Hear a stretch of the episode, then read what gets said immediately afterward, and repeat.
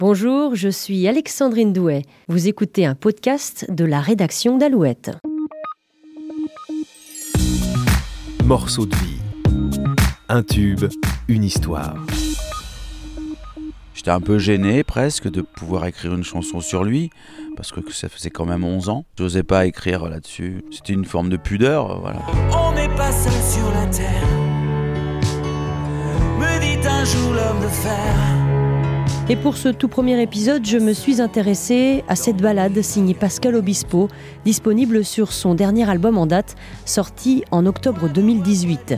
Une chanson dans laquelle celui que l'on retrouvera bientôt dans son fauteuil de coach dans l'émission The Voice revient sur un drame qu'il a vécu il y a 11 ans.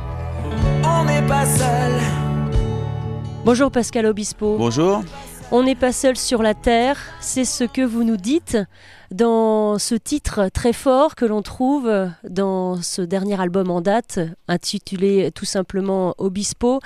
Départemental 106, c'est comme si c'était hier, un mardi soir de février, sur un deux roues en solitaire. Alors cette chanson, eh bien, elle commence comme un simple fait divers. La différence, c'est que ce fait divers, eh bien, vous, vous l'avez vécu. Oui, exactement. J'ai voulu euh, commencer cette chanson. euh, voilà, comme un, article de journal, effectivement. J'étais sur euh, une route un soir euh, et puis j'ai vu un, éclair au loin. J'ai pris peur et je me suis arrêté. J'ai vu euh, des débris au milieu de la route avec un corps qui gisait, qui venait de se faire renverser par un chauffard. Enfin, je dis chauffeur parce qu'il s'est pas arrêté. J'étais le seul donc à m'arrêter et, ramasser cet homme qui était euh, un peu dans les, dans les vapes, quoi, et je l'ai mis au bord de la route. J'ai ramassé aussi son bras qui était sur le côté, et puis j'ai déblayé toute la route avec euh, euh, les débris de la mobilette. Au moment où les pompiers sont arrivés, alors il y avait une autre femme qui s'est arrêtée un petit peu plus tard, et au moment où les pompiers sont arrivés, je suis parti. Et la victime s'appelle Nicolas Lacambre, l'homme de fer dont parle Pascal Obispo dans sa chanson. C'est peu de temps après sa sortie du coma, au moment de faire sa déposition auprès de la police, que Nicolas, âgé de 24 ans à l'époque, apprend l'identité de celui qui lui a sauvé la vie. Mais il aura fallu attendre un an avant que Nicolas et Pascal se rencontrent enfin. La rencontre était tout à fait fortuite. En fait, j'ai pas du tout cherché à prendre contact avec. Euh, Tout de suite, je me suis résigné à l'idée que c'était impossible. Donc, j'ai euh, j'ai travaillé dans ma reconstruction. Je me suis concentré sur ma rééducation, sur tout mon, parcours hospitalier. Un an et demi après, les, Girondins ont été champions et donc euh, j'ai demandé à ma compagne, vu que j'avais pas pu suivre la saison, de m'emmener parce qu'il y avait la, la présentation du titre de champion des Girondins de Bordeaux. Je lui ai demandé de m'emmener à cette présentation de la coupe euh, place des Quinconces. Mais en, tant que personne handicapée, je me suis retrouvé donc tout devant, euh, au bord de la scène, et donc les joueurs sont arrivés avec euh, avec euh, certains joueurs VIP, et puis euh, est arrivé Pascal Obispo. euh, ma compagne l'a appelé, c'est tout de suite échangé les coordonnées. Ce jour-là, je lui ai surtout dit eh, merci de m'avoir sauvé la vie, parce que grâce à vous, ben, ma fille, je la vois sourire chaque matin quand elle se réveille, et puis elle peut avoir son papa pour continuer à grandir, avoir un équilibre pour grandir. Voilà, c'était surtout ça euh, que je souhaitais lui, dire. C'est vrai que c'était tellement euh, improbable que, euh, que sur le coup on est un peu resté sans voix. Lui, Pascal me disait qu'il avait beaucoup de choses à me dire. Que voilà, ça l'avait marqué aussi de son côté, que ça l'a pas laissé indifférent et que voilà, il, avait eu beaucoup de, mal à passer cette épreuve et que voilà, si nos chemins s'étaient croisés, que c'était pas pour rien et que il n'y avait pas de place au hasard et que on restera en contact. euh, voilà, donc c'est pour ça qu'il m'avait donné euh, son mail et puis euh, le numéro de son agent pour qu'on puisse entretenir une correspondance tout au long de ces années. Au fur et à mesure, on, a entretenu une correspondance sur Twitter, exactement, en privé, évidemment. Et j'ai découvert quelqu'un de, très courageux et, quelqu'un de, très déterminé à vouloir vivre sa vie autrement, avec euh, un courage que les gens valident euh, n'ont pas forcément. Donc au fur et à mesure des, conversations, des photos qu'il m'envoyait, puisqu'il m'a montré les photos de, de son, comment dire, des bouts de son corps qui ont été euh, pris par les pompiers, etc. Il me disait, je me souviens, comment t'as fait pour, pour faire ça Et je lui expliquais simplement que je trouvais qu'il avait, lui, beaucoup plus de courage à vivre ce qu'il vivait maintenant que moi à simplement aider quelqu'un sur une route. Mais c'est seulement il y a deux ans, au moment d'écrire son dernier album, que Pascal Obispo décide enfin d'écrire une chanson pour revenir sur ce dramatique accident. J'ai privilégié des chansons soit sociétales sur des sujets qui m'intéressaient, et pour celle-ci, c'était une histoire vécue. J'étais un peu gêné presque de pouvoir écrire une chanson sur lui, parce que ça faisait quand même 11 ans.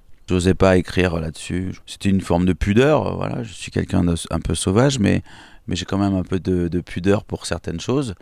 Comme c'est mon métier, mettre en avant euh, ce genre d'événement, bon, c'est un côté un peu, euh, un peu France Dimanche, quoi. Et en fait, euh, à force de conversation, je me suis aperçu que c'était important que je fasse cette chanson pour parler aux, parents d'handicapés aussi, aux handicapés eux-mêmes et aux valides pour leur expliquer euh, que cette peur qu'on peut avoir euh, par rapport à, au handicap, bah, finalement, euh, Nicolas nous, fait une démonstration fantastique et magnifique. J'ai eu plein de conversations avec lui. Il m'expliquait qu'il était plus heureux maintenant. J'ai trouvé ça très étonnant et il me racontait ses histoires et, et je trouvais ça extraordinaire.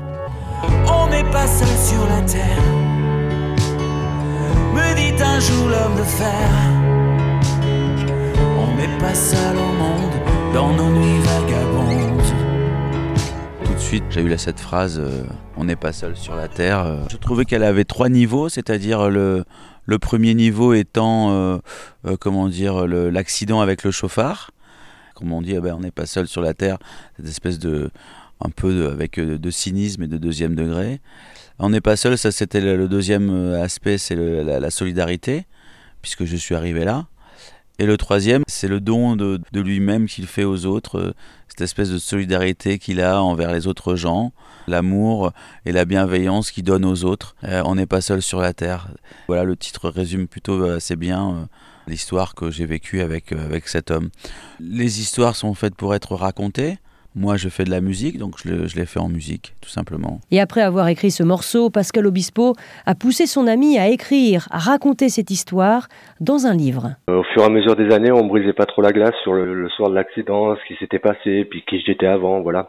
On parlait un petit peu du présent et du futur, mais pas vraiment, euh, voilà, de de la cause de notre rencontre. Et puis euh, donc lui a ressenti l'envie euh, dix ans plus tard d'en écrire une chanson. Et puis il m'a dit voilà j'ai rencontré un, être exceptionnel et je voudrais euh, l'écrire en chanson, parler de notre rencontre et de, de ce soir de février. Donc du coup il m'a demandé de lui écrire quelques lignes pour pour décrire un petit peu ben, en fait qui j'étais, qu'est-ce qui m'est arrivé voilà après par la suite. Et donc en lui écrivant ces quelques lignes pour l'inspirer pour la chanson, il a trouvé qu'il y avait beaucoup de messages d'espoir de de résilience. Et donc, euh, il m'a encouragé à continuer. Puis il m'a dit, voilà, tu devrais euh, vraiment écrire un livre parce qu'il y a énormément de personnes qui ont besoin d'entendre ça, de lire ça. Et euh, c'est tellement rare venant d'une personne qui a qui a beaucoup souffert d'entendre que il faut aussi penser aux autres. qu'il est important que tu fasses ce livre. Et puis pour m'encourager, il m'avait dit bon, mais si tu écris le livre, je signerai la préface. Donc on était parti lui d'un côté à écrire la chanson et puis moi à écrire le livre. Ce livre porte d'ailleurs le même titre que la chanson de Pascal Obispo, un livre paru en septembre dernier. Pascal Obispo et Nicolas Lacambre ont affiché leur amitié dans le clip de la chanson. On les voit tous les deux face à face dans un décor minimaliste, un fond blanc, une table, deux chaises, un clip émouvant. Le tournage a lui aussi été particulièrement chargé en émotions. C'est un clip qui est une référence aux expériences de Marina Abramovic, l'expérience qu'elle fait au MoMA quand elle fait intervenir une personne dans la pièce, simplement s'asseoir en face d'elle. Ce sont des performances un petit peu avant-gardistes pour euh, traiter un sujet euh, qui ne l'est pas, hein, qui est un sujet plutôt euh, de, notre, de notre quotidien. Tête à tête, c'est pas facile hein, de se retrouver face à face. Et puis avec cette chanson, les caméras autour de nous, moi, j'ai pas l'habitude en plus, euh, c'est pas mon milieu, donc du coup, c'est euh, Pascal a su me mettre très à l'aise, euh, les personnes lors du tournage pareil. Et c'est vrai que ça a été fort en émotion de, de tourner ces images, de se remémorer un petit peu ce moment en tête à tête. C'est vrai que c'était une situation particulière, mais j'en retiens que des bonnes choses, comme les 11 années qui font notre amitié. Je retiens surtout le positif et tout le bonheur que ça m'apporte aujourd'hui. Aujourd'hui, Nicolas Lacambre savoure chaque jour qui passe, rien que pour voir grandir Chiara, sa fille. Euh, elle a 13 ans aujourd'hui, elle avait euh, deux ans et demi à l'époque, donc euh, c'est une grande fille aujourd'hui, une, belle fille bien, courageuse qui m'a apporté euh, beaucoup de force et de courage. Aujourd'hui, quand je me suis réveillé du coma après arriver en chambre, c'est la première personne pour laquelle j'ai eu envie de sourire, pour qui j'ai eu envie de me battre et puis de montrer que malgré tout, la vie s'arrêtait pas là et que on n'avait pas fini d'avancer ensemble. Et c'est vrai que si elle n'avait pas été là, peut-être que j'aurais mis plus de temps à comprendre. Et elle m'a, elle a essayé de me montrer dans son regard qu'il fallait pas être effrayé par le handicap et, et qu'il fallait eh ben, l'accepter et puis, euh, et puis vivre avec. Euh, voilà. Merci d'avoir écouté ce tout premier épisode. Et n'hésitez pas à vous abonner sur votre plateforme d'écoute préférée. Rendez-vous la semaine prochaine pour le deuxième numéro. Christophe Mahé sera notre prochain invité. À très bientôt.